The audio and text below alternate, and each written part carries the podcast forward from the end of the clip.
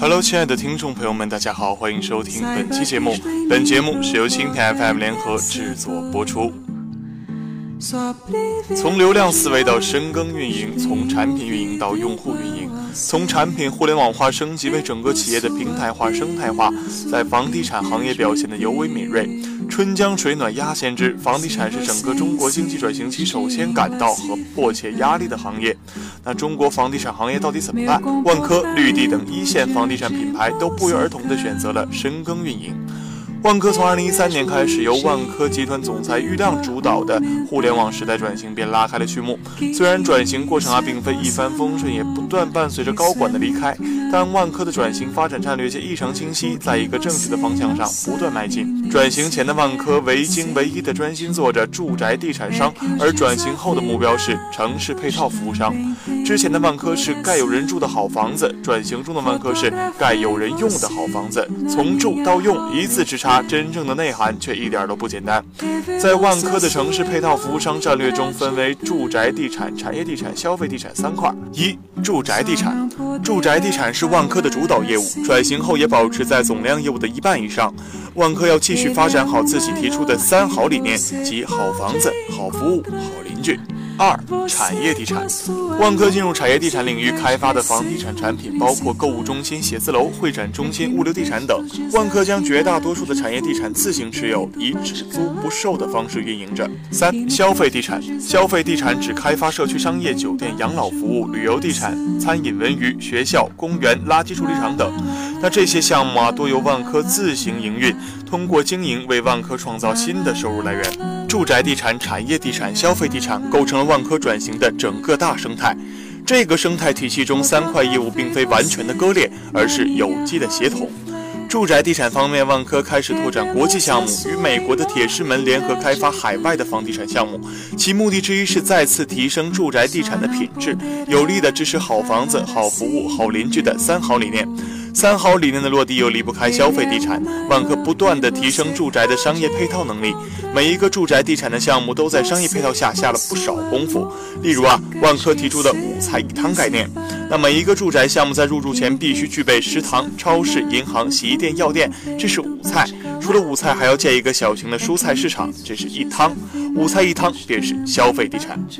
万科所讲的产业地产，说白了就是商业地产。对商业地产，万科发展史上有著名的一个冷梗，那就是万科一定要坚持住宅专业化的路子。万科董事局主席王石曾讲：“你们要做商业地产的话，就是我死了也要在棺材里伸出手来反对。”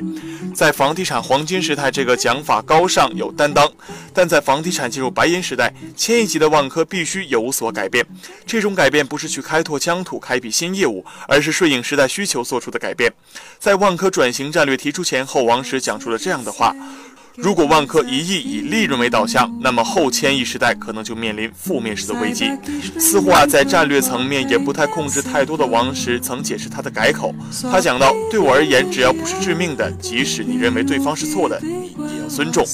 该怎么做，郁亮说了算。对此，万科转型战略的制定者还是没有明确的将商业地产一词纳入文案，而是以产业地产代之。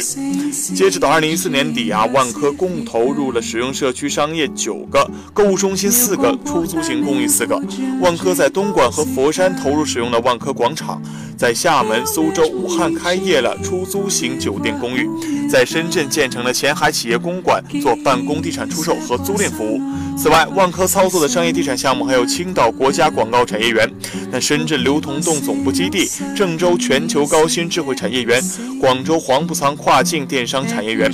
廊坊物流地产项目等。在广州的万科云城项目是典型的创客空间模式，跟潘石屹的 SOHO 三 Q 非常相似，只是万科拿出了一整栋物业来孵化，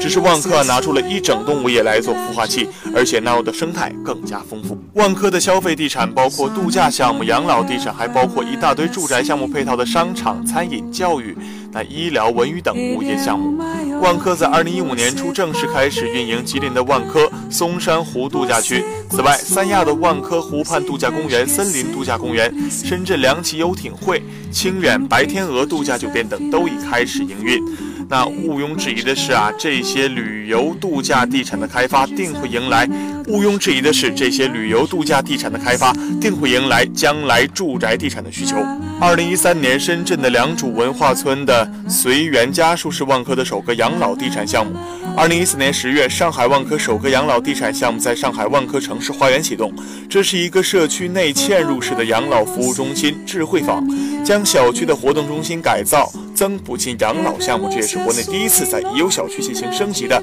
养老项目尝试。好了，本期节目到这里就结束了，感谢您的守候聆听，我们下期再见。